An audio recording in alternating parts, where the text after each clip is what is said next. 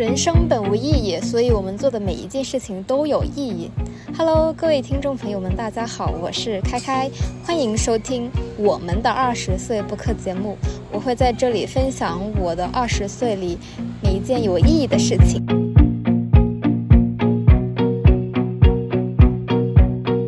那节目的第五期呢，我来分享一下我在八月份上旬去兼职做骑手送外卖的经验。我在宿舍外的一片空地里面录音，结果录了个开头，就突然瓢泼大雨。可能是因为这两天打台风，雨就一直的不停的下。那我就躲在一个屋檐下，继续分享我这一段故事。这将会是一期非常有趣、有意义的播客内容。因为一般的骑手呢，他可能不会听播客，更不会去做播客。那听播客、做播客的这群人呢，他大概率也不会去。做骑手送外卖，那我这个播客主就以我的第一体验来分享我做骑手的这些故事。首先是我一个女的大学生，为什么会突然间去做骑手送外卖呢？这其中呢关系到我八月的一些实习、即将的秋招、职业方向的选择等等一系列的问题。这个会在我八月的故事里面。也就是下一期播客再去分享这个原因。这一期主要还是来展开来分享做骑手的那些事情。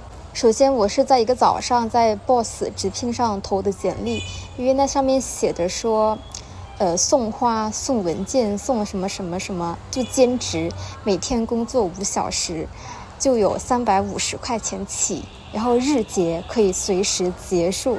但其实那时候我也不知道这个工作具体是干嘛的，反正就看着他。日薪特别高，然后我就去了，就去面试了。下午去面试，然后就见到那里的负责人吧，然后填了一堆的表格，又跟面试官聊了一些关于送餐的东西，租了车，然后买了车的保险，然后顺道还看到了一个大三的一个男生，他应该是做完了一个月。然后他说他赚了五千块钱了，我看他手臂也是晒得超级黑。我加了他的微信说，呃，日后有什么问题就多多请教他之类的。他就是结束了一个月的兼职嘛，然后过来还车吧。有一点挺有趣的是，我当时加他微信，他还不太愿意加，就是想拒绝。然后后来我看他朋友圈，发现哦，原来他有女朋友。我当时我就笑了，好纯情的一个小男生，就是不能有女朋友了，不能随便加女生的微信。拿到车，签了一些合约啥的，我就骑着骑的车骑了十公里。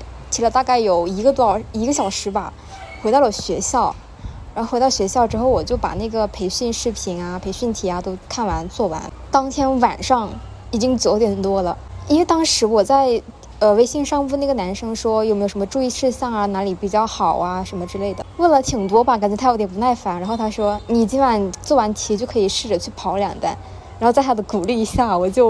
真的九点多，然后骑着我的自行车，骑着我的那个电动车就去跑送外卖了。而且当时我那段时间的作息也是很阴间的，平时都是三点四点才睡嘛，那九点对我来说还是很早的。同时那时候我也不太考虑说女生晚上出去会不会很危险。其实当时我脑子里面还回想着租车的时候，那个负责人跟我说啊，女孩子呢晚上的超过八点就尽量不要出去了哈。但是我脑子里面非常的亢奋兴奋，想着立马就去尝试就去送了，真的好兴奋。然后我就戴着头盔，骑着我的小电驴我就出去了，然后就开始接单。然后第一单呢，我看那个目的地离我两公里多。其实那个时候我对两公里没有什么概念，应该蛮近的吧？因为跑步的话也可能就跑几圈就两公里了。我靠！结果我发现两公里好远呐，感觉我又经过了很大很长一段灯光很暗的小路，然后走过小路之后，然后来到了一个非常大的大道，道上的车又非常的多，然后有很多岔路口。现在我都回想。感觉好危险的，乌里麻七的，骑个小电驴，随便一个大车撞我都可能死了，都还不知道怎么回事那种。但那个时候我的心情就只有一种，就是很激动，非常激动，很兴奋，非常兴奋，非常的期待。然后，但其实我车也骑得很慢嘛，因为我就是抱着一种，啊，试一试看一看是怎么回事的这种心态，就想着说超时也没关系，我就慢慢的骑，慢慢的体验一下。当时八月应该是十号吧，广州那个时候还是白天还是很热的，那到了晚上可能有点降温了，骑的那个车又兜着小风，真的还挺惬意、挺舒服的。然后又加上我那段时间非常的焦虑吧，但我在骑车的那一刻，其实我是很放松的，脑子里面只有一个想法啊，我就是骑车送外卖，什么都不想，很纯粹、很放松的一个心情。然后我就到了目的地嘛，去拿外卖，然后就去赶往那目的地。我记得大概应该是有三公里，但我就对这种三公里没什么概念的，但。实际上，我记得我好像悠哉悠哉的骑了大概有二十分钟，途中然后又经历了各种各样的大道岔路口，而且很多大道其实是它是不允许非机动车通行的，但是我看到。好多的电驴都骑上去了，那我也就跟着骑上去了，完全就是无知者无畏的状态。我不太记得我第一个送的外卖是什么了。其实我是一个很爱拍照、很爱记录生活的人，但那个时候我不知道为什么没记录，可能是当时真的很赶吧，然后又抱着那种做骑手的责任感，就很赶时间，就没拿手机出来拍照。但我记得那一单好像是七块钱的配送费。比我想象中的要高。送完那一单之后，我看时间差不多十点，时间还早。然后我感觉骑着小车也还蛮舒服的。然后我就继续去做第二单。然后第二单，我记得我送到那个顾客的目的地是在岛的边缘了。就我们在海珠岛嘛，它那个岛。目的地到了岛的边缘，过去的时候它就是一条非常笔直的大道，然后可能它是岛，也不是中心的商业区什么的，可能也时间也晚了，当时就没有很多的车，哇，当时真的好爽，我就把那个油门加到了最大，在在那里飙车，真的巨舒服，然后骑着骑着，最后就骑到了一个小区里面上楼，我就把外卖送上去了嘛，然后送完之后。然后我一看，两单，十四块钱，哇哦，还蛮多的。然后那个时候送完差不多快十一点了，也就是说九点到十一点差不多两个小时，赚十四块钱，我当时真的是笑了，才十四块钱大晚上的。但当时我没有想很多，还是兴奋，觉得好有趣，都骑车兜风好舒服。然后我在想。如果我明天认真送，应该会送很多，可以赚到更多的钱。于是乎，我就骑着车回去了嘛。然后我才发现，我已经离学校很远了，骑电驴回去要都要骑四十分钟。然后我就骑回去了，途中然后又经过了一些大道、小道，哦，好神奇。晚上回到宿舍之后呢，洗完澡躺在床上，其实我在取车，把车骑回来，骑回学校。我就后悔了，说不想干了，因为我的目的不是真的说送外卖，而是要准备去投简历、去找实习、去面试的啊。具体原因会在下期去分享。但当时还是有一个念头，说来都来了，钱都给了，注册的钱我都给了，我就体验一下吧。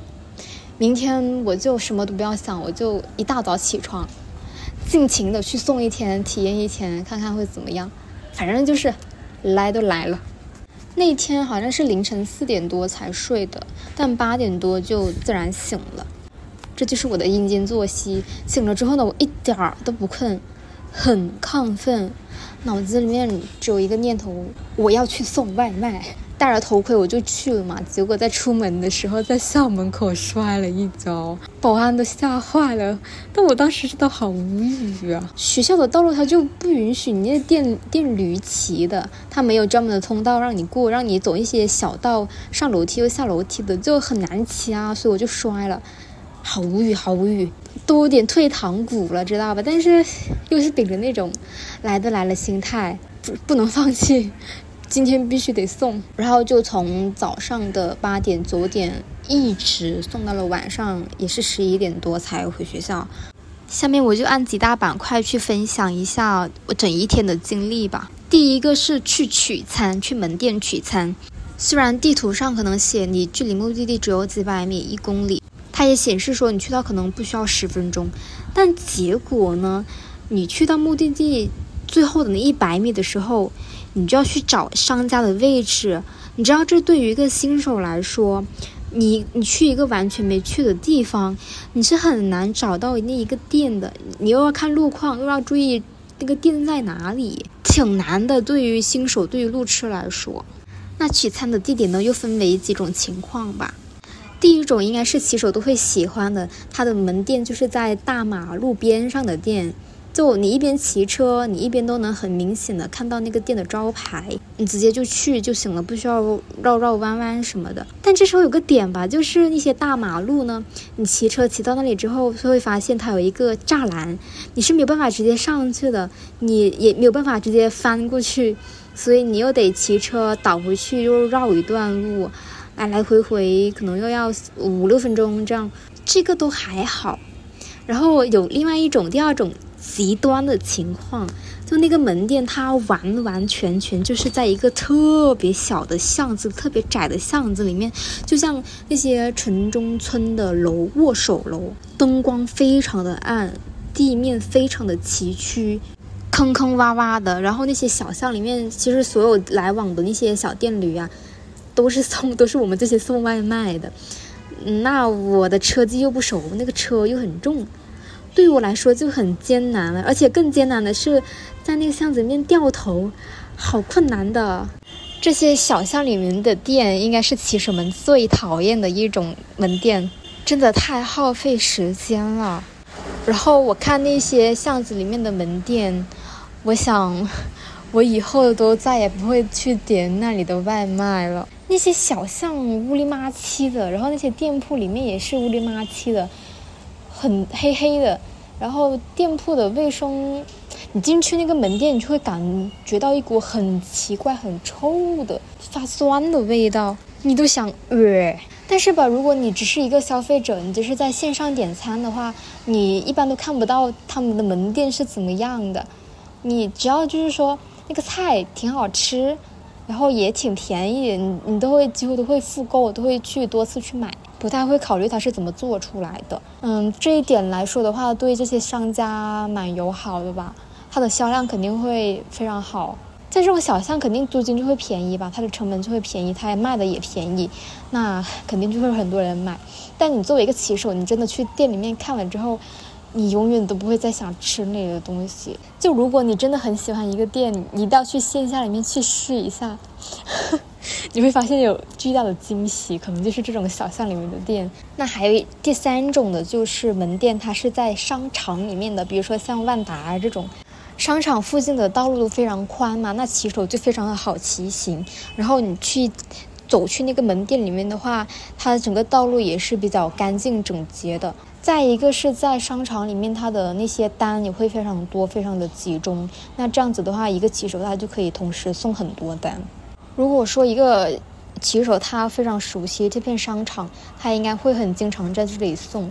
那其实除了以以上三种，更多情况下一些门店都不不，它不在大马路，而不是在一些主干道，可能在相对一些小的路的旁边的那些门店，这些会是比较多的。我觉得这种也可以接受，它不算太偏僻，那你也很能很快的找到那个店，都还挺好。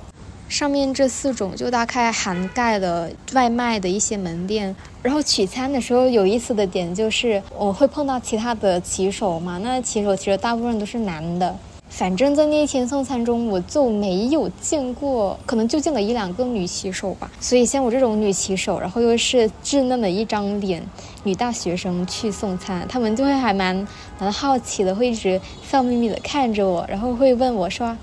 哎呀，你送去哪里呀？就问候一下。还有的时候我停车停在门口，有时候停的不是很利索，停停在了路中间，就会挡别人的去道嘛。那有一些骑手他就会说，没事，你停这里就行了，你直接去拿就行了，不用再挪了，你快去拿餐吧。然后在这一点上呢，我会觉得，就是年轻的女性的骑手。会有一些性别上的优势吧，外貌上的优势。就你，你只要你去问那些人帮助，他们大概率都不会拒绝你了，都会很热情乐意去帮你解答一些问题，帮你干啥的。这也主要是呃，女生在这方面真的是稀缺资源吧，可能也是相对弱的一点，因为女生的体力确实肯定没男生那么猛啊。但我不知道之后会不会女骑手越来越多，那这种，呃，受到优待的情况可能就不会像现在这样了。哎，我在想，这个算不算是新手的福利期呢？好吧，然后说完取餐的地点，然后就说说一说送餐的地点。我那一天送的大概就送了一些医院啊、写字楼啊、小区啊。我印象最深的是我送的第一单，早上第一单，我送的是咖啡，送到医院。然后我到那个医院的门口，哇，那个医院非常的大，然后你又我又不知道车能不能进去。那个导航又是奇奇怪怪的，感觉让我撞墙、翻墙、穿墙。我记得我从那个医院的大院里面，然后进到目的地的那个楼层里面，我绕了大概有十几分钟，然后就打电话给那个人，然后我听那个声音，感觉那个女生应该是刚刚睡醒，就感觉我打扰到她。然后她说：“嗯，你放下面的柜子里面就行了。”然后那个时候我发现，原来。放外卖柜是要扣骑手自己的钱的，好像是零点零点三还是零点四零点五毛一次吧？那个箱子，我不是很明白为什么扣的是骑手的钱啊？为什么不是扣，不是算平台的钱呢？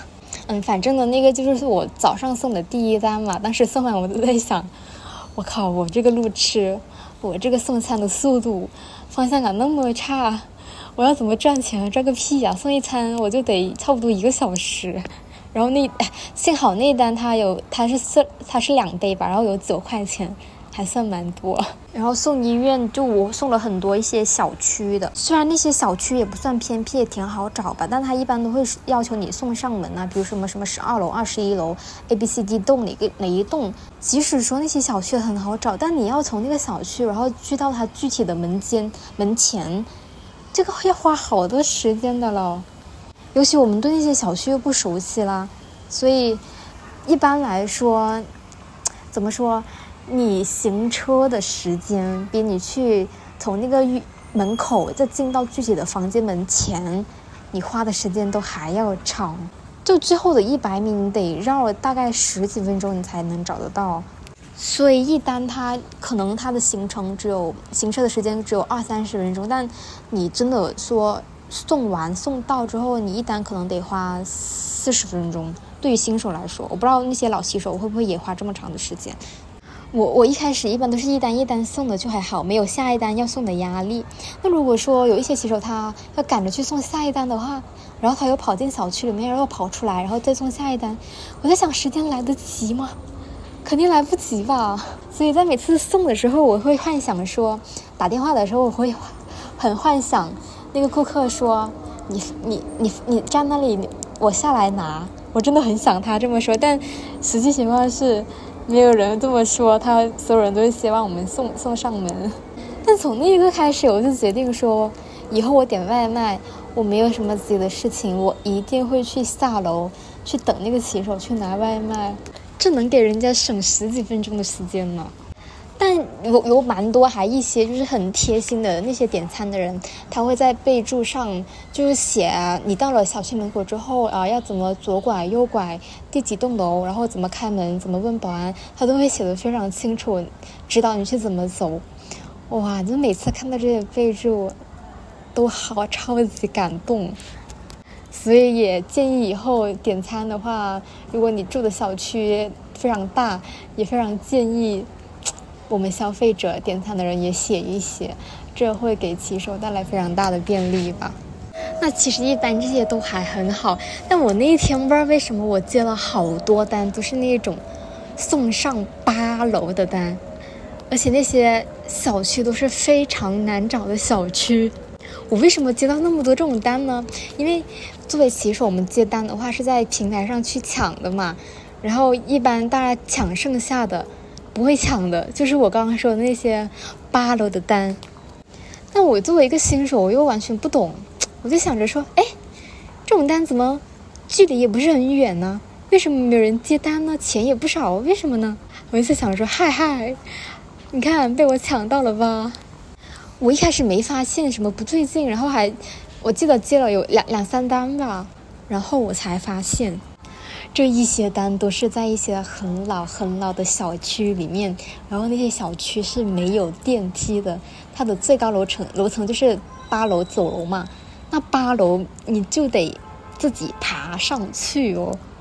我靠，那时候觉得好狗啊，那些老油条，爬一次两次还还行，还能受得住，反正就体验嘛，没什么的。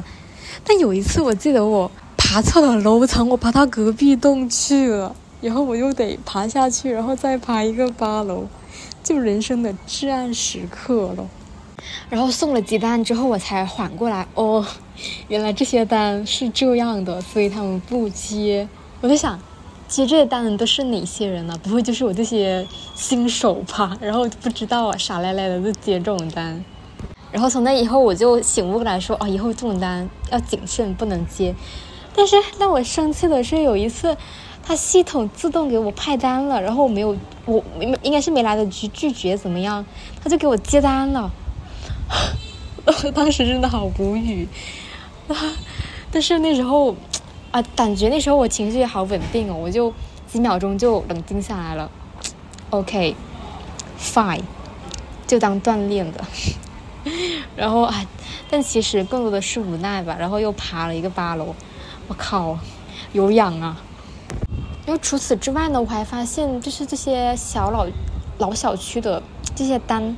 它外卖的单价都是很低的，就是都低于二十块。因为后来我才发现，我老是接到这种单，是因为我没有交那个一百块钱的保证金。不交这个钱的话，那你就只能送客单价二十块以下的单。那这种单就很多可能是一些小老区的一些人点的单了。其实当时那一刻我在感慨。他们为什么能够忍受住在这么一个老的小的巷子里面？感觉还挺危险，就是一些消防措施肯定，我觉得如果发生火灾肯定是逃不了的一些小区，而且又是没有电梯，住在八楼，他们怎么忍受得了的？就这么旧的房子，我我当然知道说是因为这里的便宜嘛。那一刻我就说，哎，都是广州的打工人。真的好不容易呀，就为了在广州活下去，真的还真不容易。然后那一刻，我也决定说，我以后租房子绝不住在这种老的房子里面。就即使我住在这种房子里面，我也尽可能的不去点外卖。这对骑手来说真的太不友好了，真的很难找啊。如果我是骑手，我真的每次看到这种房子。我真的会很崩溃。你你送一餐你就七八块钱，然后就花这么的时间，又上楼又下楼，然后又绕来绕去的，哇，这钱真的不好赚呀。可能以前我自己会觉得说啊，现在的外卖真的发达耶，我无论在什么地方，你个犄角旮旯都都能送送到门。但是你做了骑手，你去经历之后就会发现，如果。哎呀，真的会不忍心去点这样的外卖。如果我自己的地理位置不好不好找，我真的真的不忍心去点外卖了。七八块钱送一单，好困难。然后这两块就是从去门店取餐到送到顾客手上。那下面就说一说，在这一整个呃拿到外卖之后行车的过程吧。那我觉得就一句话可以总结了。如果你按照交通规则去骑行，你大概率非常不可能按时送达。首先，第一点，你的行车速度，你一定是不能悠哉悠哉的去骑的，你一定是要加速的，因为它系统预算的时间，你骑到那里的时间是你直接就骑到那里去了，直接骑肯定很容易啊。但是你不熟悉那个地方，你要找的话，你骑到那里之后，发现还得绕绕弯弯，那实际上的。骑行时间，你到达那里的时间肯定是要比系统上设置的时间要长那么五六分钟的，所以骑手就尽可能在一些大路上行驶的时候，尽可能加速，尽可能快一点，为后面去找具体店的时候争取更多的时间吧。然后在大路上骑行，你就会发现广州的自行车道完全就是个摆设。第一点，它那个自行车道。它是不连续的，就有一段有，有一段没有。即使有一些路段它有吧，它又是很窄的，很阴间的，拐来拐去，然后又非常陡，破破烂烂的。你的那些，你的电驴根本就很难骑。第二个是，即使有很多的自行车道都被旁边的一些车辆给占据了，就占道了呀，你们就走不了了呀。那不就是个摆设嘛？然后你相比之下，有时候旁边还有一些盲人道嘛，盲人道它的那个车辆占用情况就更加的恐怖了。你说盲人怎么可能出行呢？那个盲人道也也比自行车道更严重，更是一个摆设。然后第三点，因为它自行车道的话，可能它是不分方向的，说，呃，你靠右行驶啊什么的，你在一条车道上可能呃来往的车都有，所以经常就是双向行驶嘛。然后那个道路非常窄，那就就很难加速。然后有时候也有前面有很很多行人是没有办法加速的，所以很多时候我们就。不在那个呃自行车道上去行驶，就去到机动车道，去大马路里面骑，这样可以可以加速，可以更快了。第四点，我觉得是作为一个成熟的骑手，你必须要学会走天桥，走地下通道。我真的很佩服那些骑手，他们真的好生猛呐，好生生猛，就一下子一下子加个油，那个车就冲上去了。然后那个道路那么小，旁边都是阶梯。我一开始完全就不敢骑上去，那我骑不上去，我我又推不上去，因为还挺陡，车又挺重的，真的完全不敢 不敢。但后来想着说，不行，必须得冲一次，不行也得行，因为没路走了你。然后就是在第一单送送咖啡的时候，我就冲上去了，结果上到一半我就不敢加速了嘛，然后车的方向把控不好，我就溜车了，然后那个车就好像 好像摔了还怎么的，反正。但但很神奇的是，那个咖啡居然没有摔破，我我真的谢天谢地。反正是车摔下的那一瞬间，我就觉得我靠，我完了，我得赔钱了。但幸好它就没有摔破，还算完好无损吧。但摔下去的那一刻，我的心情好稳定啊，就 摆烂了，无奈了，无所谓了。如果真的摔了，咖啡真的摔，那就摔了吧。真的是精彩，我第一单就挂彩。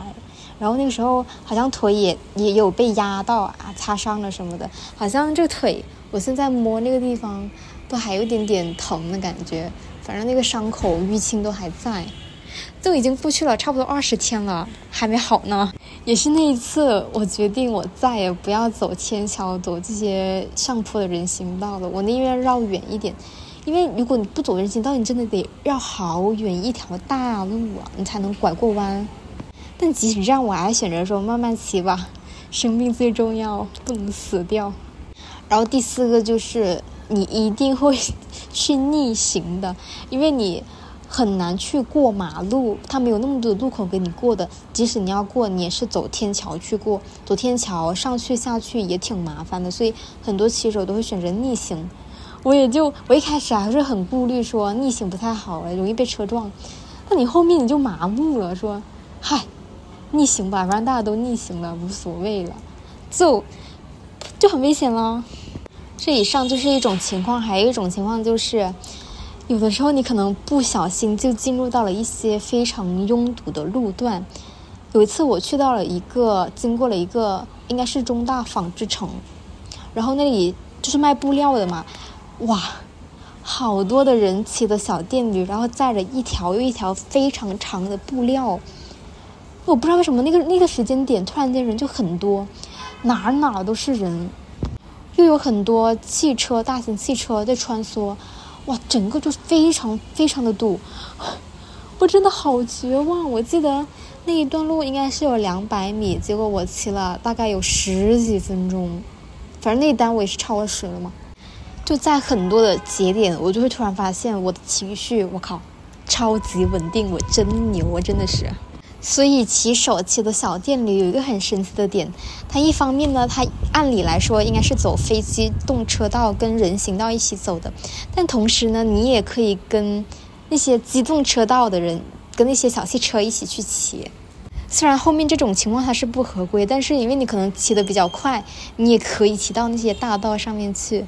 然后从取餐送餐情况下，我们就会发现有一些区它就是非常好取餐，门店非常容易被发现。然后有一些小区它送的餐也比较方便去找。那这样子的话，就会有一个非常舒服的送餐区。那有经验的老师老司机他肯定会挑这些轻松的区域去送呢。那呃，如果说。一个人他做的越来越久，那么他就会肯定大家都往那些舒的舒服的区域去送餐。那我在想，像那些什么送送上八楼的呀、犄角旮旯的店啊，会哪一些骑手去送呢？不会就被我们这种新手接盘了吧？但我觉得随着一些呃送外卖的行业，它可能越来越规范，人越来越多或者越来越成熟，那大家都肯定会涌向那些好送餐、好好很拿好拿餐的店去送。那那些可能剩下就没人去送了呀。我在想，这这种情况下怎么办呢？我在想日后的话，他会不会规定说，呃，哪些骑手规定就送哪一些区域，就不要乱串，就平均分配嘛。我觉得以后发展成熟应该会这样吧。接着就说一下送餐的话会能拿到多少钱吧。他一般来说，你送一单大概就是五到六块钱，那可能更贵的一些就七到八块钱。如果你再送得远呢，比如说像四公里、五公里那种，可能客单价又会高一点。还有，它有时候系统会自动去设计分配嘛，就你一次可以顺路，它一次就打包给你，让你去接好多单，送很多单。那你一次送一大单的话，可能就二十块钱、三十块钱。但这种一般都是老骑手才会干的事儿吧？像我这种新手，路都找不到的，肯定就不敢接这种单。接这种单肯定是必死无疑，肯定是每单都超时吧。反正有一次送了一次，嗯，两单一起的，然后结果好像都超时了，还怎么样？根本就不可能。那其实它这个，它不仅仅是送蜂鸟啊，它不仅仅是送外卖，它还会送一些跑腿呀。好像感觉跑腿它的钱又还挺多，可能一单都差不多都十块钱往上的。可能这个是因为都是顾客他自己加钱给给一些配送费吧，可能就把这这些费用费就可以给到骑手这边，感觉就挺高。但我没有。没有送过诶。另外，如果就是超时的话，会按你超时的时间去扣钱，好像在五分钟还是说一两分钟内就扣百分之二十，还是怎样？如果超时了很多，可能就扣百分之七八十，或者是把你整个单都扣完。这个具体我没有去看很多的规则，反正你迟到了就是会扣钱了。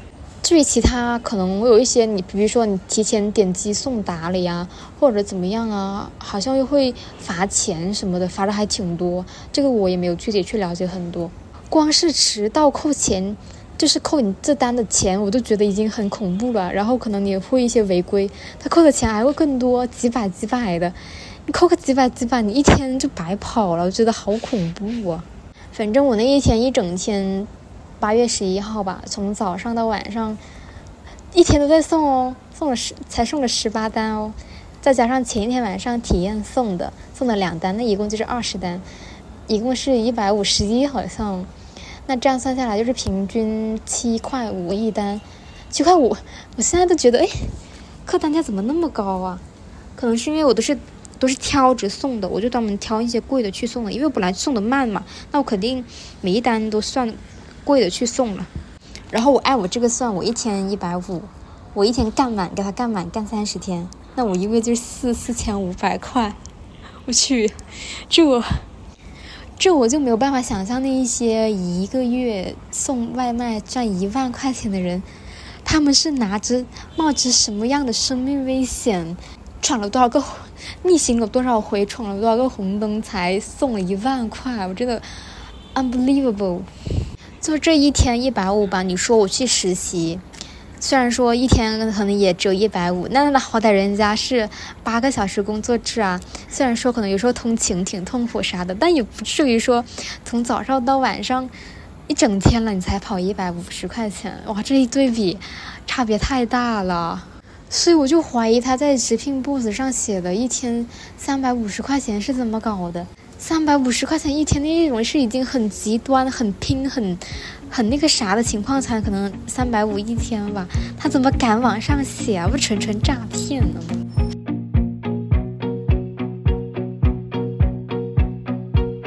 反正就是从早上八点多出门，一直到晚上十一点，就一直跑，跑满了一天。那最后我就说一下这一天中比较印象深刻的几个时刻吧。先说好的。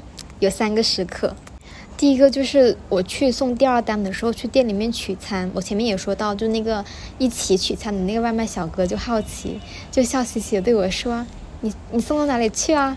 就他可能虽然没有实际给我什么帮助，但如果以后我说我一直送，我有问题，然后去找他们帮帮我的话，带我的话，我想他们应该也是会愿意去帮一帮这些小朋友的吧。这个可可以称之为新手福利了。第二个是我记得有一单是送到珠江帝景那里，然后要进去嘛。我记得我找了好久，我打电话的时候也跟顾客说了一下，哇，你这个我找了好久啊。然后他，嘿，突然间他就说，哦，他是个女生，说啊，OK，没关系的，你可以点送达，我这边没有关系的。如果你着急的话，哇，那一刻好感动啊！他居然知道骑手有有点送达这种东西，反正我作为消费者那么久，我是不知道的。那一刻你就会有点点感动了，然后第三个幸福的时刻是我从早上就一直出门送单，然后一直干到了十三点，途中一点东西都没有吃，然后我就去超市，停在超市的门口，去里面买了一盒五块钱的西瓜，我就我就站在路边吃了，哇！这是我这辈子吃过最甜、最好吃、最爽的西瓜了。吃完之后，我感觉我整个人又活过来了。这是我的三刻幸福时刻。然后下面我想说，下面五点都是黑暗时刻。第一个就是刚刚也说到的，就第一单送的咖啡，然后在上坡的时候车摔了，脚也磕到了。我在想，我真的是在拿命送外卖吧？从那一刻之后，我决定我再也不要去走天桥，我走远点我也要走，我要命，我不要钱。第二个黑暗时刻就是我发现我跑八楼跑错了，然后又重新跑回去了。那个时候我真的好痛恨，说破广州怎么这种楼还没有被整改，还留在这里，电梯也不搞一下。那第三至暗时刻就是他系统自己给我派了一个八楼的单，我真的立刻想说冲过去把那个。系统给黑掉，我去。然后第四个的话不能算黑暗时刻吧，就是挺感慨的。反正送餐我送到差不多下午四点多的时候，我就是我就累了嘛，我就在去到一个商场里面，手机也没电了，我就去商场一楼星巴克里面，我就进去那里一边充电一边休息。然后我记得当时旁边来了一个五六岁的小男孩，然后还有他妈妈，他们是在呃隔壁的奈雪那里点了一杯果汁吧。然后他妈妈在星巴克里面点了那杯两杯咖啡，接着他就跟，应该是约了朋友还是什么什么的人一直在那里聊，聊他们的事业，什么电商啊、规模啊、成本这种东西。然后过了一会儿，那个小男孩就跑过去奈雪那里去拿他的果汁回来喝，哇，他喝的好开心，他还跟我聊天，他跟我说啊，星巴克这里有有插座，你可以插充电啥的。但当当时我没有我没有带那个插头嘛。我我就是充电宝在那里充，我还问他说你有没有充电线啊？他还去跟跑去问他妈妈说有没有带充电线，他妈妈说没有。他一直很想帮我找到充电线去去充啊，但他一直没有找到。哦，我觉得小男孩好可爱啊。然后就有个对比吧，我坐在我坐在星巴克里面，然后看着窗外，就有几个骑手，他他们是穿着制服的，我我是没有穿制服的，他们坐在外面刷着手机，我在想。他们为什么不进来呀？可能也是因为他们穿着那个骑手服，我不太好意思进来吧。也可能是因为他们要抽烟，所以我就不进来了。其实我感慨的是，就是他们，比如说去奈雪买买果汁也好啊，在星巴克点咖啡也好啊，你看他们随随便便点一单都是那种二十几块钱、三十块钱一杯。然后你换换算一下，我们骑手送外卖，你一单可能就七八块。你如果你要喝一杯这种东西，你可能得送个三单、三四单，三四单你可能就是一个多小时、两个小时，而且都还是那种冒着风吹日晒、冒着生命危险去送的，你才有可能说，那才能换来一杯星巴克，换来一杯奈雪的茶。哇，这一对比我就我好感慨呀，太辛苦了吧也。然后第五个，哇，那真的是至暗时刻，是晚上的八点多了，就天都黑了嘛。然后我就去，我要去送餐，然后我就，我就不知道为什么就绕进了一个小巷子里面，反正就跟跟着导航走了嘛。然后中间就有一个岔路口，我就跟着他那个地图去走。结果那岔路口我走了三条道，我走了一段都发现都不对劲。我靠！我想这怎么回事？然后我就掉头掉了三次头，我很绝望的我，因为你这个小巷子里面掉头，你就是用脚去撑的，去来来回回前前进进才有可能掉头。我感觉那一刻我的鞋底都被磨磨穿磨破了，但都没有找到最终的那个地点。反正在里面兜了大概得有十几二十分钟，我真的好绝望。天又黑，你又没有办法去问别人。但他那个地图就很阴间呐，他需要你穿墙，可是那里并没有道路了，就只有三条道路，然后每次走都都走不对，那个地图就奇奇怪怪，你看不懂的。反正那单已经是超时了，我当时在想，为什么我找不到正确的道路？我当时都想放弃，我说不送了，不要这一单了，我能怎么着？我不送了，能怎么着？那一刻我真的有想摔车、摔手机、摔外卖的冲动啊！但是哇。我的情绪恢复的好快，就 我深呼一口气，然后平静了下来，冷静了下来。OK，我先走出去，走出一条大道，我从大道里面绕过去，冷静，冷静，冷静下来，然后我就迅速的就冷静下来了。那我那单我肯定是超时了嘛，哎，而且大晚上的孤苦伶仃，你就更觉得自己委屈了。当时你就很想破口大骂，这什么破导航？这什么广州破的楼道规划，怎么还不整改？破破烂烂的，多危险啊！多脏多臭啊！真的，所有的脏话我都我都想在那一刻全都骂出来了。真的是这种地方坑害死所有的骑手啊！真的。但最后我还是啊很冷静的，就绕了一个大道，然后又绕了个小道，最终就找到那个位置嘛。虽然我很没有没有情绪，我没有爆发，但是我在打电话跟骑手说话的时候，我还是嬉皮笑脸的抱怨了两句，说：“我靠，我终于找到你的位置了，你这里怎么那么偏呢？”其实我也是想解释一下嘛，毕竟人家等那么久，发现外卖都还没有送到，我也害怕他会骂我呀。那我先我先说明原因嘛，说你这里偏，可能他就不会骂我，他都可能能理解我。但但其实那刻我真的很想破口大骂那个顾客说。你住的什么破地方？你还点外卖，我找都找不到。你能不能住有钱一点的地方？能不能住好一点的小区？但是又一想，哎，大家都是打工人，就别相互为难了。你以为人家不想住好的小区吗？你以为呀？你以为他想下来拿外卖吗？但最后那一刻还是忍住了，没有没有去骂他。那有什么办法呢？人家就是这个平台，这个系统就允许去。允许你去送这样的外卖，允许你点这样的外卖，但是那个时候我在巷子里面绕的时候，我真的觉得我自己非常的了不起，我的情绪怎么可以这么的稳定？因为那一刻我是有幻想说，如果我身边是有其他的一些同学朋友啊，他们跟我一起的话，他们肯定已经崩溃在那里破口大骂了。我是这么横向去对比哈，但我那一刻就是很冷静，那一刻我也意识到好像。我有一，我又发现了我我一个长处吧，一个优点就是情绪能够极其的稳定。就我是这样的，只要你不把我弄死，我一切都觉得 OK，无论什么情况我都能接受，我都能解决。哎，那在以后面试的时候，我就可以说我自己的抗压能力特别强了吧？因为什么情况我都可以接受，我都会去冷静下来去解决它。这就是送外卖的八大印象深刻的时刻。那那还另外说一点很奇怪的感受，就是你送一单又一单的外卖，你会上瘾的，很奇怪吧？怎么会上瘾呢？就是因为你每完成一单，你就会点击送达，点击送达那一刻，你就觉得哦，自己完成了一个东西，就那种完成的感觉，你的多巴胺就会分泌分分泌加倍。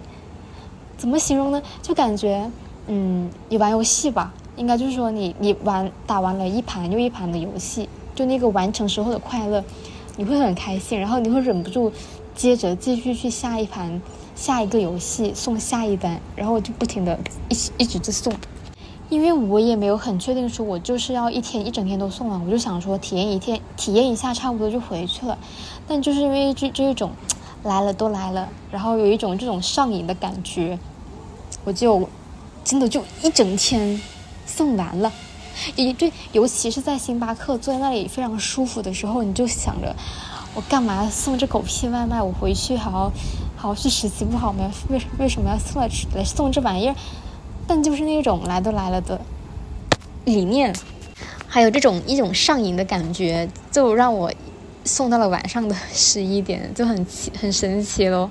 这就是我一天的体验。最后我还是会感慨。我更加能够理解骑手他们的处境。虽然说之前在网上也会看到一些关于网骑手的一些文章啊，什么被困在系统里面的骑手啊，然后一些文批判的文章都会看到，但但无论你是去采访那些人，还是说你了解了什么机则机制规则，你看到了什么样的现象，那你是永远都无法去感同身受骑手当下的一些情况的。你是骑手就是骑手，你是观察者你就是观察者，还是非常非常完全不能够等同的。所以这一天体验下来还是挺好的吧，挺有意义的。我更能理解那一些骑手，平时我作为走在路上的时候很讨厌的那些行为，我都能理解了。第一点就是你走在人行街道上，那些老是会有一些骑手骑着小电驴在那摁喇叭，在那里催你过去，催你催你。然后或者说，突然间就从你身边呼啸而过，我靠，真的感觉很危险了。你真的很想破口大骂。然后甚至有时候过红绿灯嘛，那些骑手也是，咻的一下子就从你身边穿梭过去，你真的很想骂他，说你不你撞死我了，你怎么办？真的很想一脚踹过去。但是你真的去当了骑手之后，你就会好好理解他们。他他真的是赶路，他真的迟到了会被扣钱，没钱赚。第二点就是你看到呃街道上那些逆行的人，你不会再想着说，哇，真的不要命了吗？逆行啊，你是为了赚钱，能这样吗？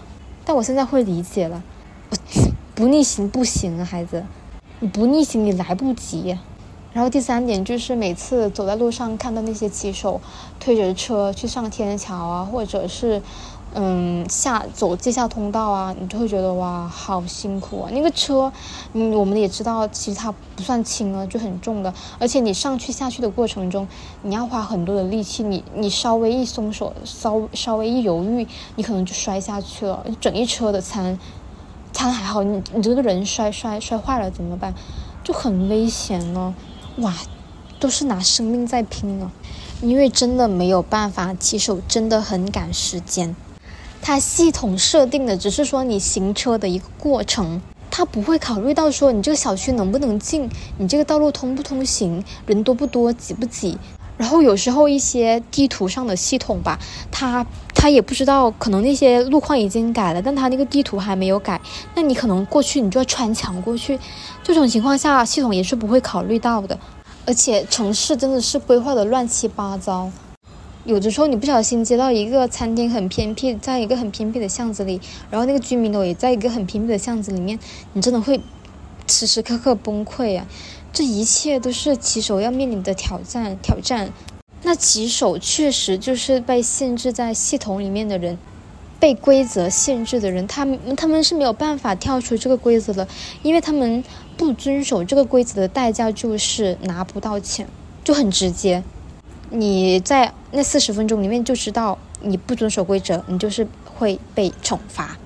所以，我们我就会理解说，那些行人为什么那些骑手啊，在路上为什么会骑得那么快，人这么多还骑得这么快？因为他们要争取的是争取时间，才有可能按说按时到达。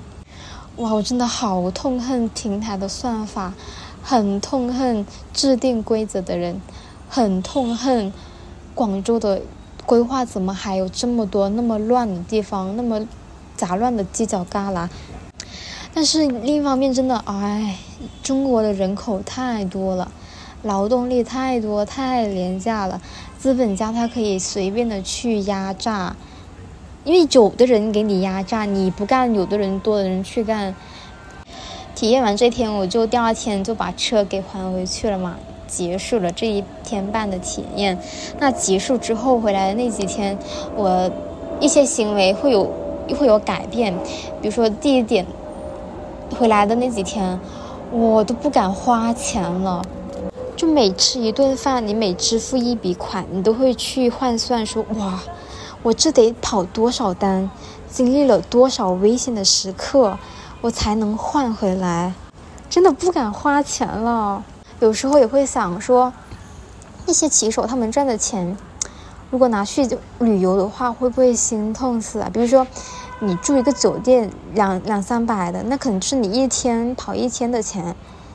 你买个车票、机机票的几百、几千的，呃，几百上千的，然后这些钱都是你风吹日晒一单一单的送的赚的，我怎么舍得花钱啊？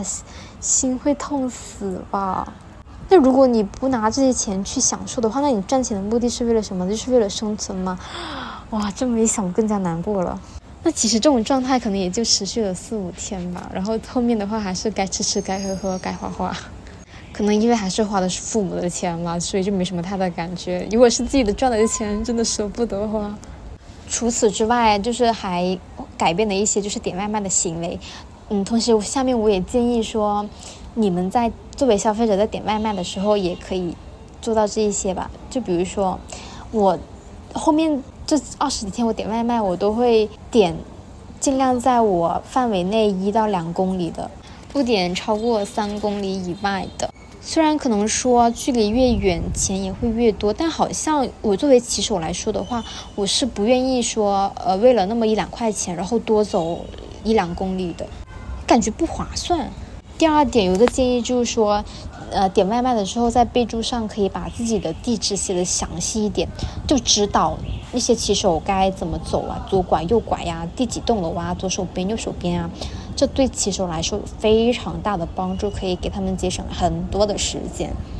还有第三个就是，嗯，我以后点外卖啊，如果我没有什么急事的话，我一定会下去自己去拿外卖。但还好没有，应该没有这种机会，因因为一般我现在的地方，比如说在学校或在公司，它下面都会有一些外卖柜，所以就不会麻烦说他们在需要送上来这样。但如果以后我真的自己去租房或者怎么样，下面没有外卖柜的话，我真的还是会可能自己下下去拿外卖，因因为可能你没什么急事的话，你下去拿，你就当运动一下喽。打工人不为难打工人，尤其是为难这种困在系统里面的人，这是我能做的了。嗯，所以最后也希望听众朋友们听了这期播客之后，有更加的了解骑手这一个工作，也更加希望。呃，送外卖的这个行业吧，无论是平台系统还是城市的一些建设、道路的建设规划、房屋的一些整改呀，都希望能够赶紧的、赶紧的去完善，这样才能从根本上去保障骑手的安全，去提高送外卖的效率，让这个工作更加的有意义、有价值，而不是作为一个可以被无情、无底线压榨的一个工种。最后还是要非常的感谢每一位送外卖跑腿的骑手，他们所有的每一步骑行，骑行的每一公里，感觉都是在冒着生命危险来送的。我们就可以想象你有多快的拿到那个外卖，那么背后就是骑手他冒着多大的生命危险在完成这个任务。以及可以对应的想到就是平台或者资本对骑手的压榨程度。好啦，这一期关于骑手送外卖的体验就分享到这里。非常欢迎各位能在听的过程中分享你们对这个行业的一些看法或者感受。记得多多点赞、评论、收藏，一定要订阅这个频道哦！我会持续分享二十岁的我经历的、见过的那些有意义的事情。今天的你也很辛苦，我们下期再见，八八六。